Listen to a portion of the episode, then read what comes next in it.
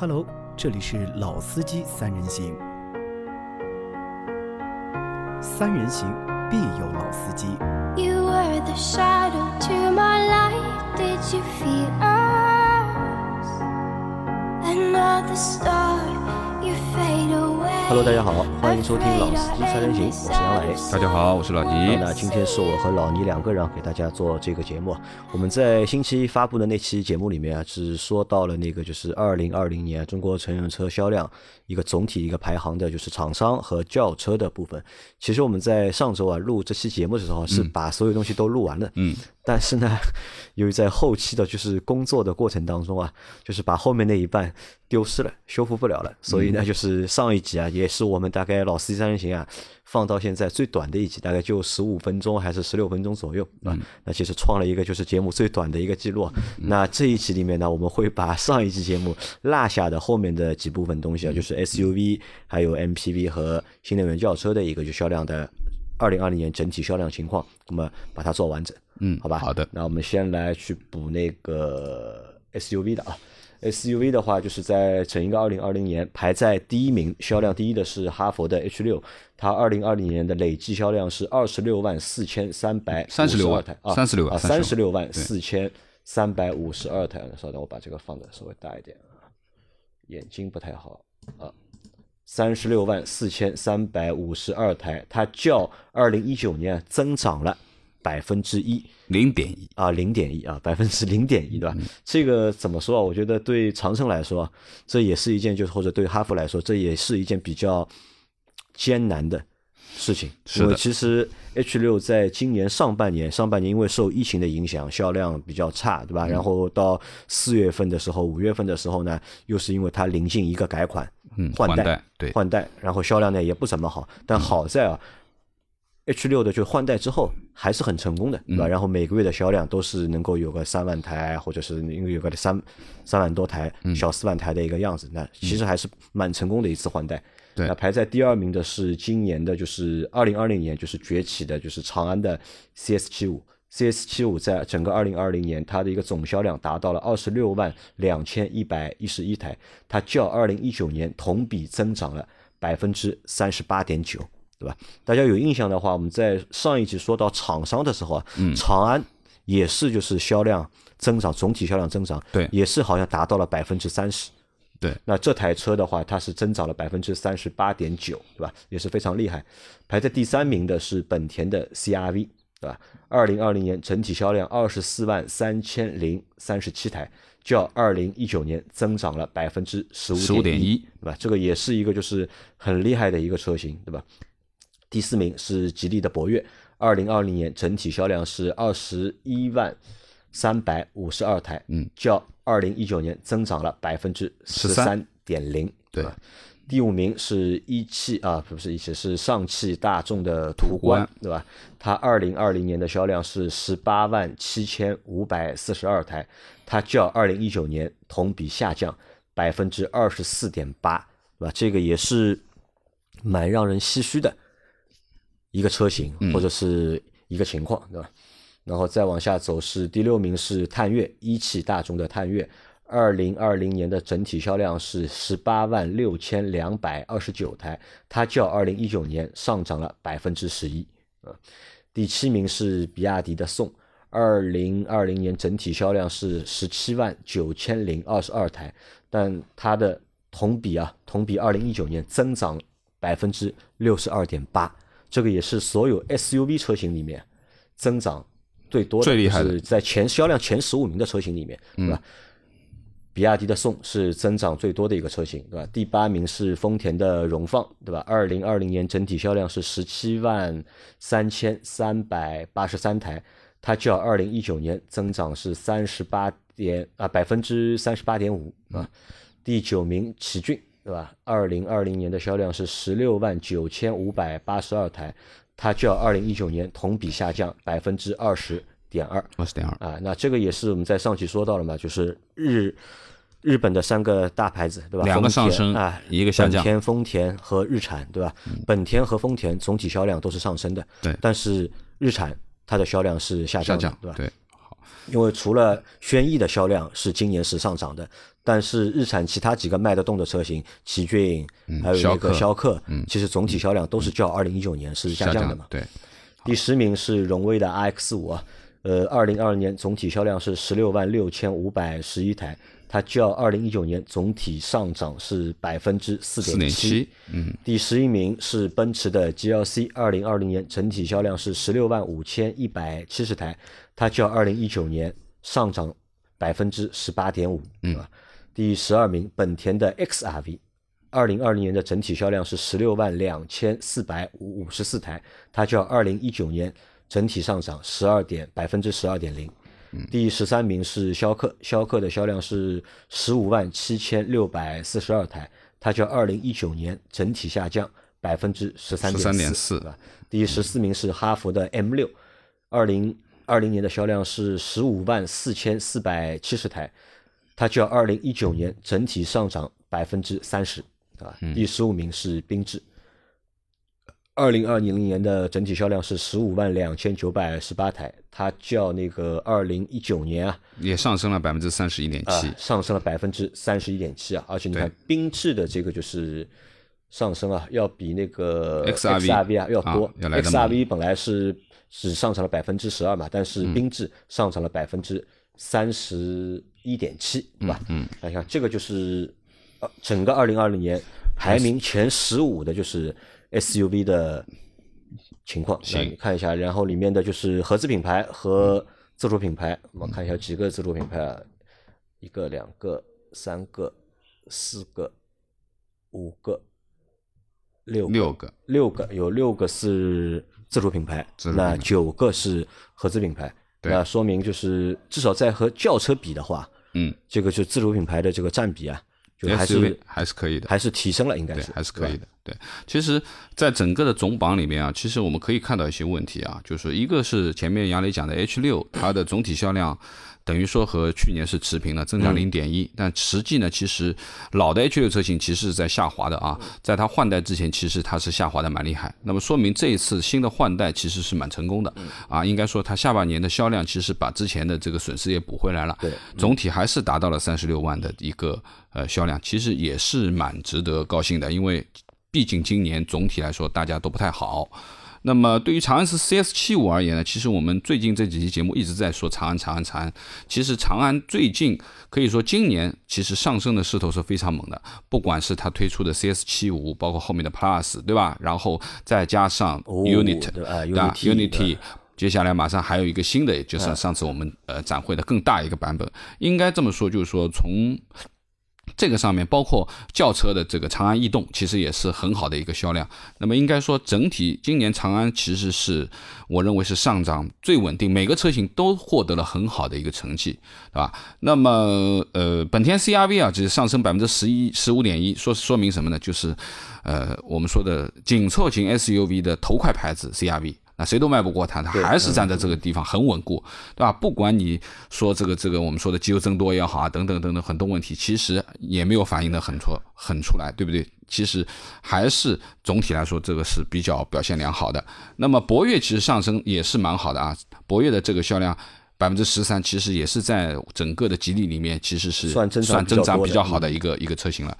那么至于第五名途观 L 啊，它下跌了百分之二十四点八，将近百分之二十五。其实毛病出在哪里？大家应该很清楚啊。其实整个今年上汽大众很多的问题啊，整体的下滑，这个不管是帕萨特还是途观，对吧？其实呃损失还是蛮大的。那么这个上面其实也是可以直接的反映了它就是说呃现在的一个情况而且。我发现当中有一个蛮有意思的现象，你看啊，就是在这些车型里面啊，就排名前十五名车型里面，如果是刚刚换代、或者是换代比较近的车型啊，嗯，它的一个就是增就是销量，它其实都是增长的，嗯对吧？你看哈弗 H 六是在二零二零年的年中换代的，对对吧？它排在了第一名，然后 CS 七五其实。呃，这个新的语言设计被新大家的啊因为它也是比较近的，就是去年还是前年，对吧？它是出了这个新的车型，嗯，那然后包括你看，但是途观就不行了，对吧？途嗯途观这个车型其实比较老，一直没有就是它都是小改款嘛，对吧？对一直没有就换代，所以它对下降的比较厉害，下降了百分之二十四点八，对吧？这个是车型老旧。对吧？嗯，换代不勤，对吧？这个也是整个大众啊，就是在二零二零年销量下滑的一个原因之一嘛。上海大众啊，呃包括包括我们看网站像奇骏，对吧？奇骏也是一个这个是老车型了，非常明显了，就因为我们在呃整个的这个我们在聊车的时候，其实奇骏啊，我们每年每个月在谈到这个销量的时候，始终在说啊，就是它换代的产品就是轩逸。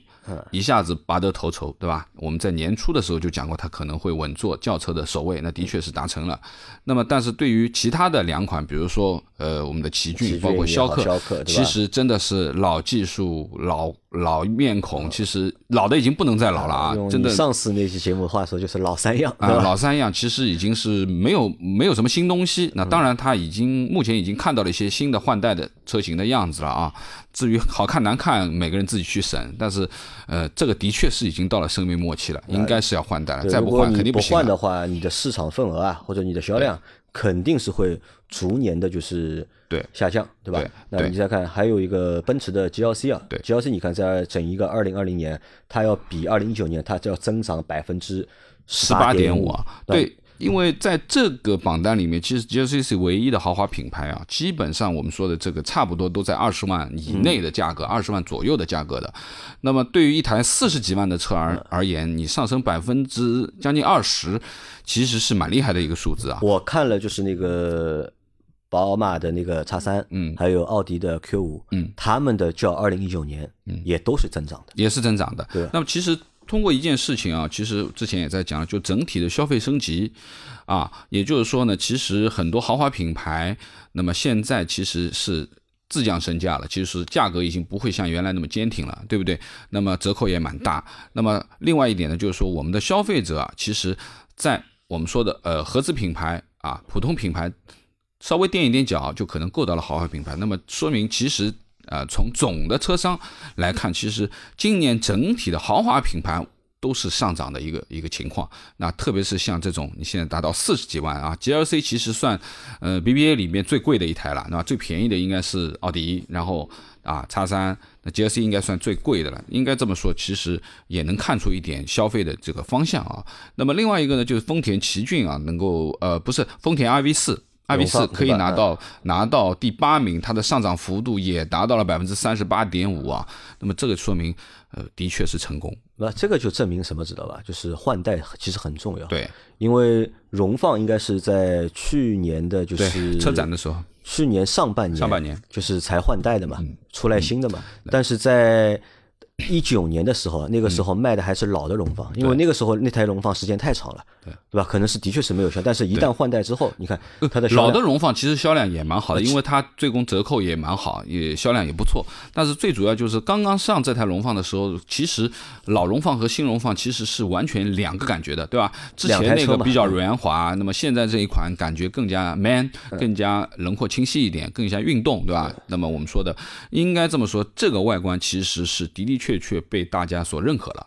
啊，也是比较好看。那么同样，其实在这个丰田系里边，广丰的这一威兰达款威兰达啊，明显就没有 iV 四看上去那么硬朗，对吧？它就偏柔一点。那么同样，就是销量上面其实是不如它的。哎，你老老倪说到这个，我觉得还蛮有意思的。你看啊，在整一个就前十五名里面啊，就姊妹车型啊，你看有几个，就只有一个就是缤智和对 XRV，对吧？对这两个姊妹车型，对吧？他们是排到了就是销量排行的前十五名里面。你看，但本田的 CRV，对吧？它有一个姊妹车型是皓影嘛，皓影也皓影也没有在前十五名看到，对。对吧？荣放的姊妹车型威兰达，对吧？也没有在前十五名，嗯，看到，对吧？对。那这个好像就是我觉得，嗯，这个和那个丰田的那个就是在轿车的前十五名里面啊，就是那个卡罗拉和雷凌，嗯，都排到了就是前十五名，嗯。但是在轿车里，呃，在 SU 里面也只有缤智 X XRV 对，这这个其实我们说的就是说同一款车，然后南北两个厂商或者东西，对吧？那么我们说的，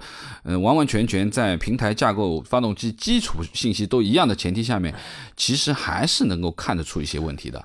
那因为很多是我们说的呃全球车型就是你在国外都能买得到同款的啊，命名的，但是在很多就是我们说的中国定制啊，那么其实在知名度上面其实还是不如老的。嗯，那虽然说其实有一些呃外观上面层面其实比呃全球的款更好看，或者说我我我认为啊皓影可能比 CRV 要好看，但实际的销量情况其实大家还是普遍认一些呃我们说的大牌的东西。啊，还有再看一个蛮有意思的东西啊，你看啊，呃，哈佛的 M 六对吧？M 六它排到了第十四名嘛，它的就是二零二零年销量是十五万四千，对吧？四百七十台，那这个也是什么呢？就是哈佛啊本来就是靠一台 H 六在打天下嘛，对但现在呢，就是慢慢的，好像它的就是能够走起量的车型啊，也开始多了。对包括就是在十二月份的时候，哈佛有一台新车嘛，叫哈佛大狗。嗯，哈佛大狗的车销量在十二月份它也破万了。那你看，如果哈佛大狗也能破万，到二零二一年的话，那对就是哈佛整一个销量来说的话，对，也会有就是比较大的一个帮助。对，哈佛，呃，哈佛呢，其实我们一直熟知的就是 H 六，基本上是头名霸榜，对吧？每年都是这样子的，因为的的确确这个量是吓人，最高记录的时候一个月六万台都是没问题的。那么，但是 M 六其实是我们不太熟悉的一个车型，其实说为对于你我，就是杨磊跟我，我们其实都不是特别熟悉啊。那我稍微扒拉了一下，其实这款车型的价格是绝对的优势，它基本上是从五万块到八万块的这个样的一个很便宜的。那么的的确确，我觉得便宜有的时候还是硬道理。那而且车子又挺大的，对吧？那么应该这么说，就是呃，这一款车型也是百分之三十的增长啊，其实也是让人刮目相看。而且从这个前十五名，你看这个车型，你看大多数还都是就是紧凑型的，对，对吧？你要中大型的很少，很少。七五的话可以算是中型的 SUV，对吧？七五也不算，也到不了，也到不了。它要四米七多来要。嗯，四米七现在也只算个中型，可以算个中型 SUV 了，对吧？但 XRV 算一个紧凑型的，对吧？博越也算个紧凑型的，途观算一个中型的，对吧？探岳也能算中型的，比亚迪宋是紧凑型的，对吧？荣放也算紧凑型的，奇骏也是紧凑型的，对吧？那应该这么说，就是其实 SUV 的呃最好卖的这个段，其实就是紧凑型这一款，对吧？大家因为从空间来说呢，其实正常的使用紧凑型是做绝对够用了，绝对够用了啊。那么呃有的时候我们说小型的 SUV，比如说像这个这个呃呃 XRV 也好，缤智也好，其实内部空间并不小啊，这台车，但实际啊、呃看上去就感觉小了一点啊。那么这个就是 SUV 的一个整体的情况啊。好，好，那我们再往下走啊，下面来看一下这个 MPV 市场的一个就是二零二零年的一个情况啊。好，那排在第一名的是五菱的宏光，对吧？整一个二零二零年，它卖了二十八万三千三百五十九台，那它较二零一九年啊是下降了百分之二十三点三，对吧？这个我觉得这是一个就是正常的一个现象，对吧？这个也是什么？这个也和就是五菱啊，在近两年它也想做一些就是产品的升级和品牌的升级，那肯定会就是它的。这个相对来对它来说比较，虽然说很主打的一个车型，但是相对来说也是拉低它品牌的一个车型啊，这个销量肯定会下降，对吧？排在第二名的是一台真正的就是 MPV 啊，别克的 G 二八，对吧？二零二零年整体销量十六万啊，十五万六千七百七十七台，它较二零一九年上涨了百分之六点二，嗯很平稳啊。第三名是东风的风行，对吧？二零二零年整体销量是六万一千八百十三台，对吧？它较二零一九年是下降了百分之二点五。啊，老倪，你看这个还蛮有意思的，嗯，第一名和第二名，对吧？都是六位数的，嗯，但是到了就是第三名，直接跳到了就是六万多台，对吧？差的很多啊。第四名是宝骏的七三零啊，二零二零年整体销量是五万七千一百六十四台，二零一它同比二零一九年下降百分之四十一点八，对吧？第五名是艾力绅，对吧？二零二零年整体销量是四万三千五百二十六台，同比上涨，同比二零一九年上涨百分之三十四点4.7啊，这个也是蛮厉害的一个上涨幅度，对吧？第五名是艾力绅，啊，奥德赛啊，奥德赛，第六名奥德赛是四万六千四四万六百十七台，它较二零一九年它反而是下降了，就是百分之百分之十点七，对吧？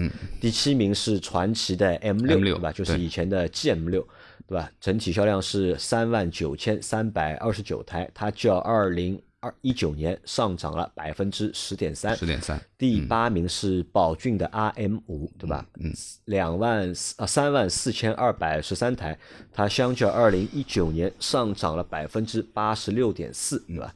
第九名是传祺的 M 八，就是本来的 GM 八，对吧？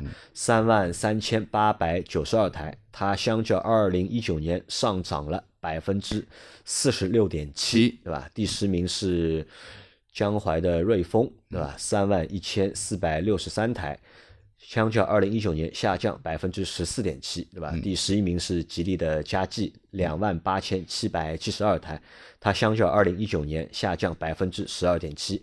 第十二名，比亚迪的宋 MAX 啊，两万五千三百六十一台，它相较二零一九年下降了百分之六十三点五，对吧？也是非常下降比较大的一个幅度。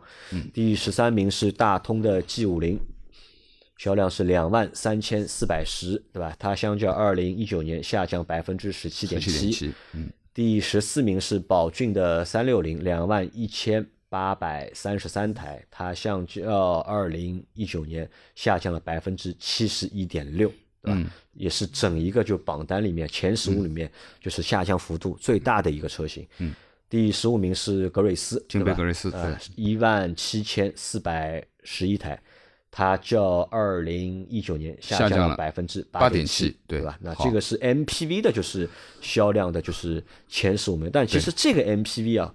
还是蛮混的，对吧？他把面包车，对吧？嗯，呃，大的商务的、家用的，对吧？都合在拉了，就是货的都合在一起都合在了一起嘛。好，那总体来看，你看啊，就是我们这样来梳理吧，我们从下降到上升吧。下降的最厉害的是宝骏三六360啊啊，这个基本上大家都很清楚了，这个很老的一个东西啊。那么百分之因为其实七十一，宝骏三六零这个车型啊，这个车型其实不老，大概它问世大概也就三年的时间。但是它有新的 IM 五对的但是当中还蛮有意思的，因为什么呢？就是宝骏三六零，它是我们可以把宝骏三六零看成就是一个比宝骏七三零啊，嗯，更低一级的一个产品，小一圈，然后是一个六座的一个布局，售价也比较便宜，大概六万多块钱吧，六万到八万之间，对吧？它刚问世的那两年其实销量还蛮好的，当时就是七三零销量一下子下来啊，其实都都量啊都被三六零抢掉拿掉了嗯但是你看，但现在呢，就是这个车你看只卖了大概就三年的时间吧，就嗯一下子这个销量就不行了，对吧？你看只卖了就是全整年只卖了两万一千八百三十三台，对对吧？那这个其实我觉得。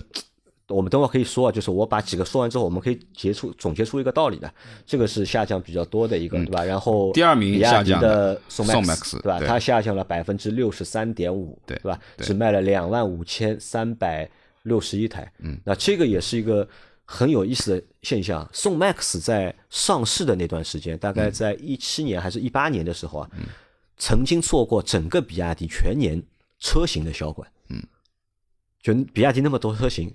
宋 MAX 的车是卖的最好的，一个月大概能卖七千台到八千台，对吧？但是你看，现在到了二零二零年，它全年只卖了两万五千三百六十一台，这个我觉得，对吧？说明什么呢？对吧？其实我觉得和宝骏三六零啊，其实有一点点像的情况，对吧？因为这两个车型都是什么偏小，座位数是够的，你有六个座位或者有七个座位，但是车的整体的空间其实还是偏小。其实对于 MPV 的选择啊，其实呃还是一定要大，就是你最起码在这个六座或者七座状态下面，你的乘坐舒适性啊，要要达到一个标准。那么太小的，特别是这种不是移门的，是这种开门的这种 MPV，其实呃整体来说，其实我们做过很多辆啊，包括、我们说的这个传祺也好啊，比亚迪也好啊，啊，其实在整体的空间上面，那其实有很难取舍的一部分，就是当你达到座位空间达够达到这个标准，你能够坐得下，而且还相对比较满意的时候，其实你的行李空间就没有了。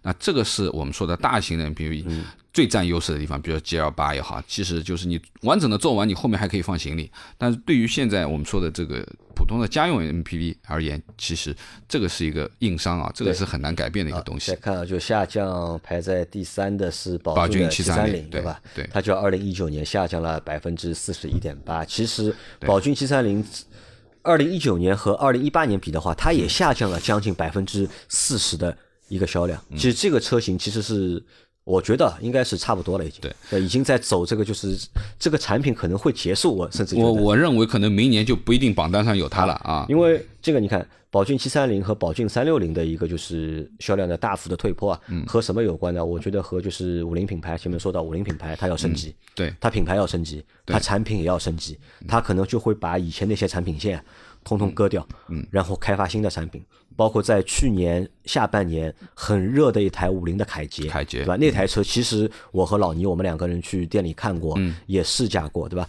虽然说。这台车开起来的感觉不怎么样，嗯，但是那台车静态的感受，对吧？是特别是在车外的时候，对？对对，就是呃，你去试驾的时候，你在马路上停的时候，竟然有人上来问这台是什么车、什么价钱，然后 4S 店在哪里？这个也是我第一次碰到啊，就是说说明外观的确是蛮唬人的啊，的确是蛮唬人的。因为产品升级了嘛，对对吧？那么呃，凯因为凯捷是二零二零年的就是十一月份上市的嘛十一月份上市，第一个月上十一月份上市的销量是七千多台，然后十二月我看了一下销量，它已经破万了，已经，嗯它已经破，而且那个车型我估计啊，到二零二一年啊，每年每个月过万。应该不是，应该不是什么太大的问题，对吧？如果它每个月能够过万的话，它一年至少能够卖个十万台的话，嗯。那也能够挤进这个销量的就是前三，嗯。对吧？因为现在排名第一的是二十八万三嘛，排名第二的是十五万六嘛，对吧？但第三名只有六万嗯六万多那哎。凯捷这台车，我觉得在二零二一年它进到销量的前三，我觉得嗯。不是什么就是太大的问题。对，好，接下来说的就是呃下跌幅度就是轮到了五五菱宏光了啊，百分之二十三点三。那么五菱宏光其实说实话，从三十几三十七万台下降到二十八万台啊，其实一个是什么呢？一个是本身它的产品线在调整啊，那么另外一个呢，就是我们知道就是现在。呃，很多的这个做生意的人啊，就不单单是考虑到五菱宏光拉货的这个问题了，现在其实更多的也已经考虑到我们说偏乘坐的，或者说是需要带带客啊之类的。那么其实五菱宏光呃的销量下滑是其实是很多竞品，很多竞品现在很多 MPV 其实已经兼具了一部分的这个拉货的这个啊能力，的对吧？比它更大啊，比它更大。那么而且呢，乘坐的感觉呢，又不会像真的是一个只能拉货的车，不能坐人，对吧？那么我觉得这也是一个原因啊。那么呃，接下来是下降幅度应该是大通的 G 五零啊百分之十七。那其实大通 G 五零其实也没差多少台，一个两万三，一个两万八啊。那么本身这个车就是呃偏小的，在大通里面。因为大通其实还出了一个啊，这个是 G 五零啊，小对，小的小的那台对，这台车其实还还可以其实空间不小啊，，对，因为我在呃买我那台呃车上牌的时候，排到我前面的就是一台 G 五零，这我们一起在这在拍照，然后我还打开了仔仔细细的看了一下，我问他多少钱啊，怎么样怎么样。其实我觉得整体这台车，哎，还是可以的，还是可以的啊。在家用的话，看下降的这个过程当中，你看就实际上就是那些不不太兼具 MPV 功能的车型啊，嗯，或者不能算它是 MPV 的车型，嗯，这些车其实它销量其实都在下降。对。对吧？可能以前就大家买这个车买来拉货啊，当做一个经济工具，但是现在可能大家的需求啊，消费者需求啊，对这方面减弱了，或者是发生了一些变化。我们来看一下增长，对吧？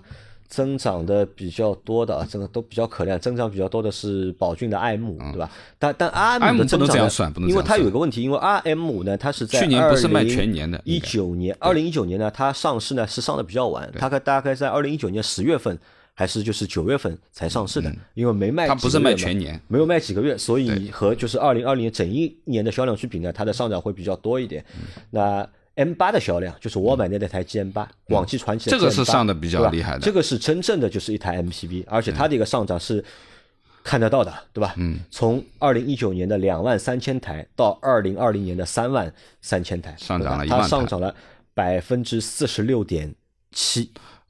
对。吧整体而言，其实这台车啊，就是杨磊，就是这台车啊，我们也开过啊，蛮长时间。那应该怎么说呢？从基础素质而言，其实是不差的，挺好的一台车，两点零，对吧？又是八 8AT AT，啊然后这些东西其实加在一起，其实是值得呃大家去看一看的这台车啊。那么这个里面呢，其实有一个需要。哦，再聊一下，其实就是艾力绅和奥德赛的对比啊，这个两个车其实是一台车，对吧？那么相对而言，就是艾力绅更加呃比奥德赛大了十公分嘛，嗯啊大差不多十。那么这十公分其实是车子是一样大小啊，主要是在这个前面的保险杠的造型上面。其实这个里面其实相差蛮大的，就一个是上涨了百分之三十四，对吧？一个是下降了百分之十点七，啊，这是怎么怎么回事呢？因为原则上我们之前在看每个月的榜单的时候，很长一段时间其实奥德赛一直是比艾力绅卖的比较好的，对吧？那么今年反而艾力绅反超了这个这个奥德赛。那么一个是本身爱迪生本身的基数低，它上升的多，它肯定百分比就高。那么另外一点呢，其实，在爱迪生和奥德赛的选择上面，爱迪生的的确确更偏商务一点，就是说它的外形比奥德赛稍微大一点，然后整体的保险杠、大灯、尾灯都都是比较大的。那么看上去呢，它可能更魁梧一点，更感觉更商务一点。你是这样的一个说法，那我觉得还可能会有一个什么样的原因在啊？因为在奥德赛和艾力绅还没有改款之前，因为现在都是混动的嘛。对，它没有就是那个纯燃油版的，都是混动的。在没有改版之前，奥德赛要卖的比艾力绅啊要便宜一点。大概奥德赛的话，大概二十三万左右，二十三、二十四，你就能买它那个就是入门的那个版本了。而艾力绅呢会更贵一点，要比它的配置稍微高那么一点点，它可能会贵个大概万把块钱，对吧？在大家都那个买便宜的时候呢，对吧？这个在这个车子二十万、二十多万时候呢，大家可能都会选一个就是便宜点的。一个车型购买，那奥德赛的车卖的会比艾力绅会多一点，嗯，但是它改款之后，通通变成混动了，嗯，这个价格一下子就上去了，嗯，一下子贵了好几万。那个车落地的话，就是你最低配的车落地，因为它最低配车还它还不生产，对，还有五个基本上是买不到的啊。它从第三个配置开始生产，对吧？你这个车买到最便宜的那个版本落地都要超过三十万，嗯，那在超过三十万的情况下面的，那可能大家要看一下了，对吧？你也你也卖这个点钱，我也卖这点钱，对吧？那可能大家会选一看上去更豪华一点，或者看上去更大一点的车。我不知道是自己的感觉啊，就是我我始终感觉就是艾力绅跟奥德赛，感觉艾力绅好像更商务点啊，更加商务，或者说是内饰各方面感觉看上去豪华一点，更好一点。哎，对，看上这可能是感觉啊，因为这个原则上是一模一样的这个两台车啊，这是一方面。还有一个方面呢，我还在想，因为因为你看这两台它总的一个销量，你看一个是艾力绅是卖了四万三千五百二十六台嘛，那奥德赛是卖了四万。零六百十七台，其实他们的销量只差了就是三千台，其实差不多，销量只差了三千，但是增幅的话要将二零一九年的话增幅是不一样，一个是负的，一个是增长了百分之三十，一个是从三万两千台现在变成了四万三千。这个当中呢，我觉得还有一个原因可能是在哪里？还可能在于就四 S 店愿不愿意卖这个车，因为这个车在当时我考虑过蛮长时间。我就是这个车，就是它换代之后换了那个混动之后啊，其实我考虑了蛮长时间，包括我试驾都去过两次，嗯，对吧？但是我每一次去的感觉都是什么呢？好像我发现就是这个奥德赛，奥德赛是广本的嘛，对吧？好像不怎么。想卖这个车，啊，我每次去这个店，对吧？就是不太受人待见，是吧？啊，对的，就不太理你，好像 不太愿意去卖这个车。本田销售都这样的，你去本田店好像都没什么人。因为我估计啊，因为这个车它可能每个月排产就这些，对吧？有有多少就卖多少，对吧？也不会去动太多的脑子，对吧？啊，这个是一个变化，对吧？那还有什么？我看一下，差不多了啊。因为 G 二八什么我们就不说了，你看 G 二八还是能够增长，对吧？百分之六点二那，看到 G 二八的增长呢，让我想到了另外一台车，就是在去年上市的大众的威然啊，威然。那你看，同样的就是品牌，大家是同一级别的，对吧？一个是别克，一个是大众，然后车的大小也是差不多，威然还大，威然还大一点，威然还大一点，对，动力级别也是差不多的，嗯，对吧？售价也是差不多的，嗯，但是。威然的销量就是很差很差，对吧？一个月只有几百台。呃，说实话，这台车我去试过啊，就是说，呃，从动力上面来讲，这台车是没有任何问题的啊。三八零的这个动力肯定是够强劲啊。那么相对来讲，操作操控层面呢也还行。但是呢，呃，基于什么呢？因为它基于的还是老的这个平台，现在拉的这么大，其实整体来说，呃，底盘啊各方面其实不是很紧的，是比较松啊，比较松。另外呢，就是说我在一台新车的试驾车上面体会到了异响，异响，就里面座位啊、门板啊，对，就有点有点异响。你想，这是台新车啊，才才几千公里的这个试驾车，车越大越对，那么这个就是有一个很严重的问题了，对吧？那么呃，所以说呢，有的时候真的还要看看。不是所有的东西都可以拉大、拉大再拉大的啊。好，那整一个 MPV 市场，我得出的一个结论是这样的，就是真正的 MPV 啊，嗯，销量其实是会变多的，就是整一个用户的需求其实在发生变化，嗯，对吧？这个在上这个市场里，MPV 市场里面，我觉得消费升级了，嗯，大家可能会更愿意花钱，对吧？去买相对贵一些的，嗯，大一些的，就是真正的 MPV，对吧？包括你看，因为去年还有一台比较好的车是那个荣威的那个 MX 八，MX 八，对对吧？其实那台车刚刚上，啊现在销量都不错对，啊。其实那台车也不错的，嗯对吧？而且也是一台，你看，也是一台真正意义上的五米多，MPV，对，对吧？到对二零二一年结束的时候，我我相信信会有嗯哎，这个车我觉得它的一个销量应该会，至少不会比就是传奇的 M 八要差。对因为 M 八你也只卖了就是三万三千多嘛。嗯那我不知道就是到二零二零年 M 八的销量能不能还在涨？因为嗯我觉得像正常情况下，像这种级别的车，嗯像 M 八这种五米左右的 MPV 啊，嗯，才是一个就是。我们应该选的一个就是，MPV 如果你真想要一个能称得上正经的 MPV 吧？啊，对吧？对，因为呃，杨磊说到的这台荣威的这个 IMAX 八啊，嗯就是说，其实我一个是第一次见到它是在商场做活动的时候，我们去近距离看了一嗯下，包括车展我们也去看了一下。那么我还特地去了一次荣威的店，嗯就是想去试驾这一台车的。那到店就说告诉你，对不起，现在没有试驾车，有有车我来通知你。那到现在也没通知我，那说明什么呢？真的不愁卖啊，真的不愁卖。那么其实对于这台车我还是蛮感兴趣的，因为的的确确啊、配置极高，啊，而且呢整体来说的这个格局、做工各方面其实是能够代表 MPV 商务的这个标准的啊。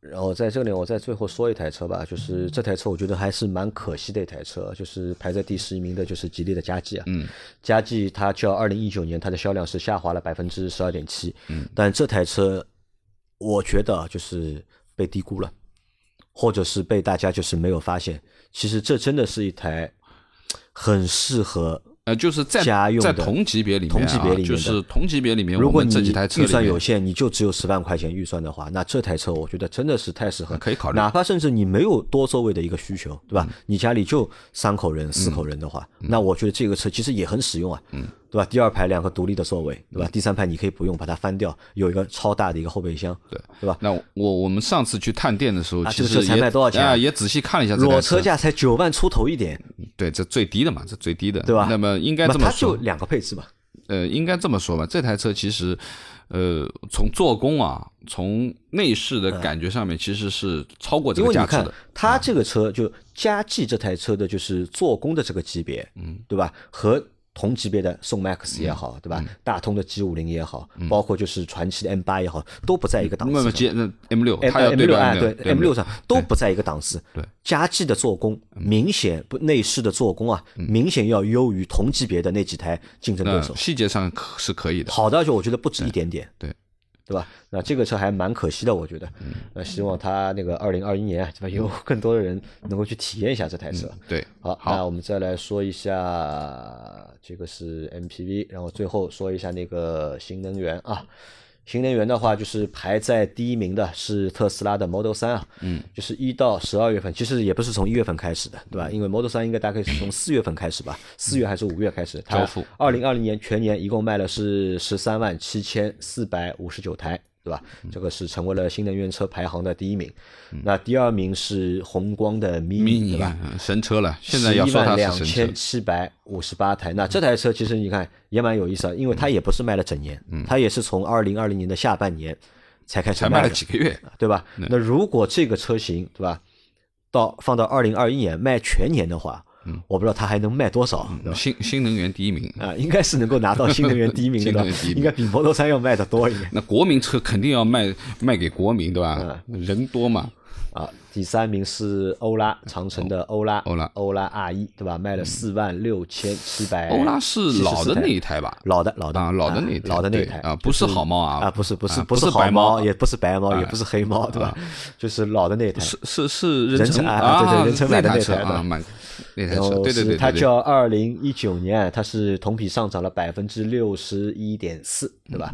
那排在第四名的是艾昂的是广汽传祺的艾昂，对吧？S 它卖了是四万五千六百二十六台，它较二零一九年同比上涨了百分之四十点四。嗯，那第五名是全新的秦 EV，对吧嗯？卖了四万一千两百十九台。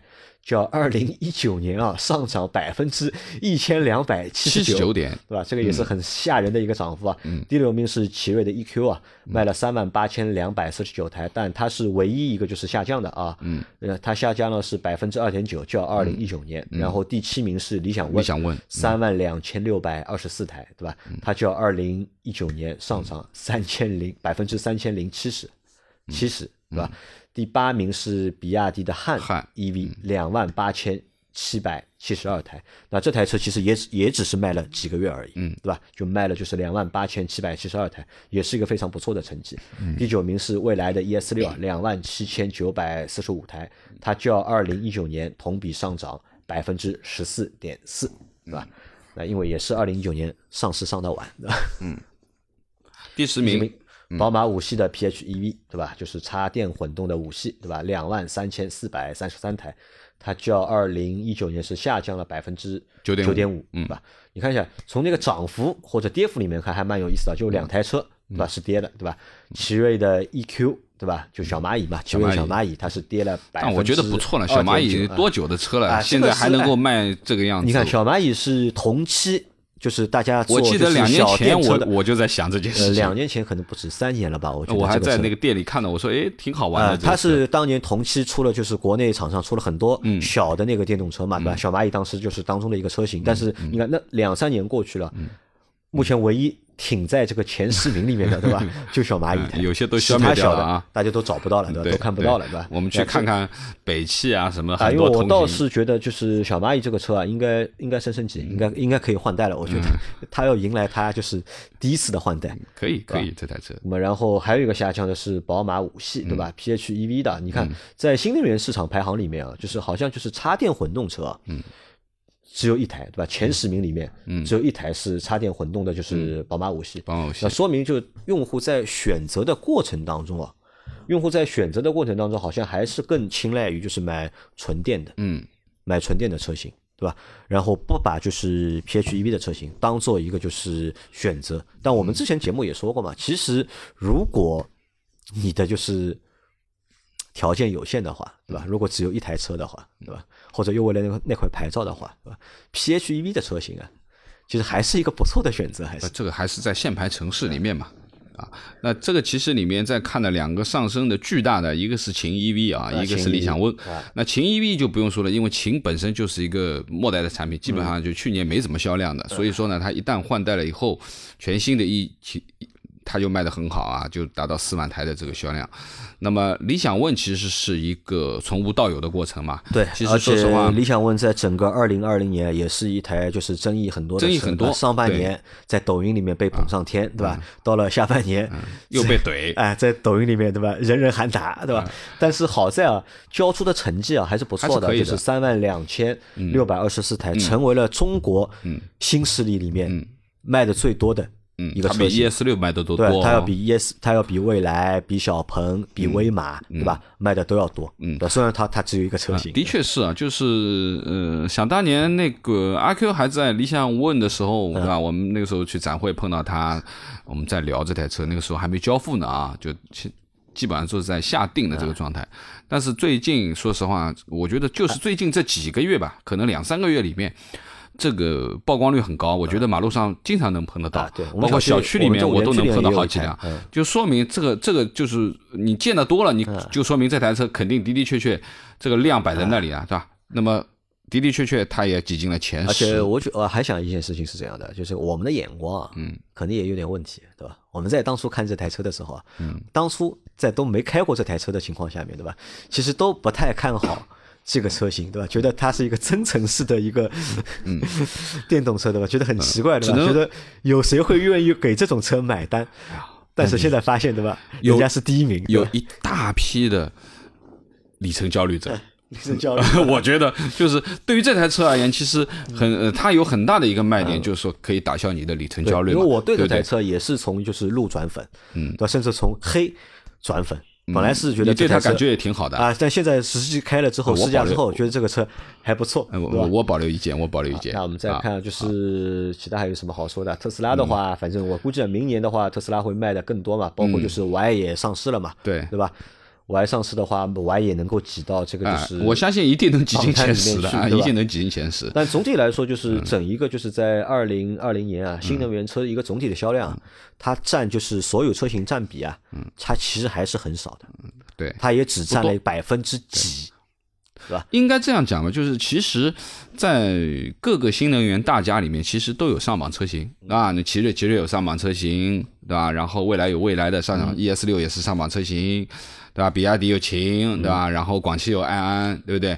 那么应该怎么说，呃，那个整体而言，其实都是上涨的一个趋势啊。包括就是说，比亚迪的汉 EV，那么上市以来其实也是蛮好的一啊，台车，对吧？因为的确挺漂亮月，份就是月销也破万，对啊，我觉得挺的确是挺漂亮的这台车啊，就是说你在马路上看到的也频次也蛮多，而且的的确确造型各方面，包括内饰里面，的确是上了一个等级的。那我觉得，呃，相信明年汉应该也会有呃，因为比较好今年的就是，一个表现。其实你看整一个二零二零年啊，就是说实话，就是这个市场啊，我觉得还不是很精彩，因为特别亮眼的车型不是很多，嗯，但是随着就是这个新能源这个加速啊，市场的加速，到二零二一年啊，这个市场新能源市场很很精彩，我觉得嗯会我们会看到很多更高阶的车型，嗯对吧？然后有很多就是传统汽车厂商转战。做的就是新能源车，对吧？包括大众的就是 ID.4，对。吧？二零二马上就要上。也要上市，对吧？对？很多厂家都会有新的车型上市。其实二零二一年，我觉得如果大家就是有购买新能源车的打算的小伙伴，我觉得现在持币观望。观望一下，不要急着出手，真的不要急着出手，因为等到二零二一年，能够有让你有更多的就是选择，选择，嗯，好吧？那我们这期节目就先到这里了。我们把就是二零二零年整一个中国乘用车市场的一个总体销量排行我们说掉了，然后后面几期节目就是我们会去聊单个的品牌的一个变化的一个情况，会尝试着去做一下分析，嗯。看一看这些品牌为什么涨了，而这些品牌为什么跌了，嗯。对吧？因为还会说到一些就是在这个榜单以外的那些产品，因嗯。为我们这些榜单都是前十五名和前十名的嘛，但其实还有是有一些其实还有一些好的产品。但是值得拿出来和大家去聊一聊对。所有说的内容。嗯，好吧，好的那今天节目就先到这里，感谢大家的收听，我们下期再见。好，拜拜。